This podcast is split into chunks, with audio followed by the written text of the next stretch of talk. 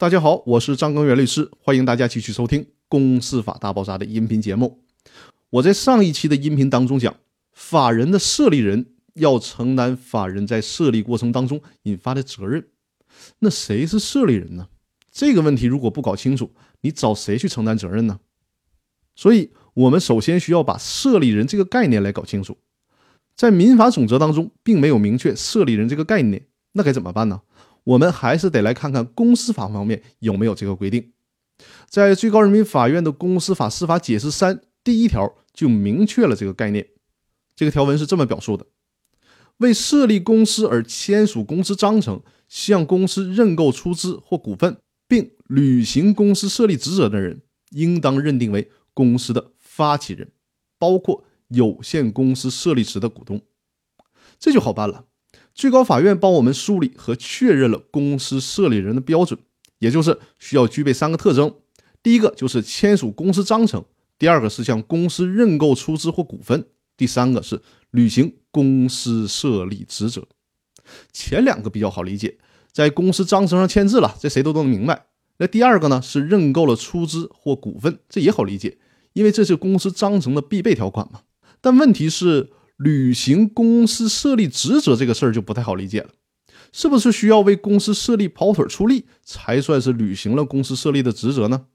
但现实当中有很多的股东他只管出钱，别的什么也不管，其他股东去跑腿，甚至于全体股东都不出面，找一个公司注册代办公司就给代办了。那这些投资人算不算是履行公司设立职责呢？比如说隔壁老王他找了一个代办公司帮他注册公司。公司没有注册成，人家找隔壁老王要这期间产生的债务，那隔壁老王能不能说我不是公司的发起人，因为我没有履行公司设立的职责，所以说这个账你别找我要？那隔壁老王这种说法能成立吗？最高人民法院其实也注意到了这个问题，于是呢，在《民法总则的理解与适用》这本书当中，表明了最高院对这个问题的观点。最高法院认为啊，从审判的角度，应该如何解读？履行公司设立职责的问题，应当将其理解为承担设立公司的责任就可以了，而不是必须被解读为实际参与或者是实际经办筹备事务。所以说，在实践当中，可以去综合签署章程、认购出资、履行设立职责三个因素进行判断，不能因为你没有在公司设立的时候实际干活，就从而逃避责任，这是不行的。所以说，今天主要和大家介绍了谁是公司设立人。以及它的认定标准就是签署了公司章程，向公司认购出资或者股份。第三个就是履行了公司的设立职责。那我们今天的音频就到这里。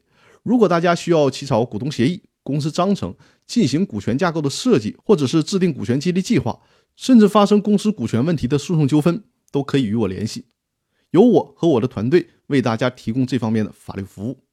有这方面法律服务需求的听众，可以按照我的音频简介里的联系方式与我取得联系。那好，我们今天的分享就到这里，更多内容我们明天继续。谢谢大家。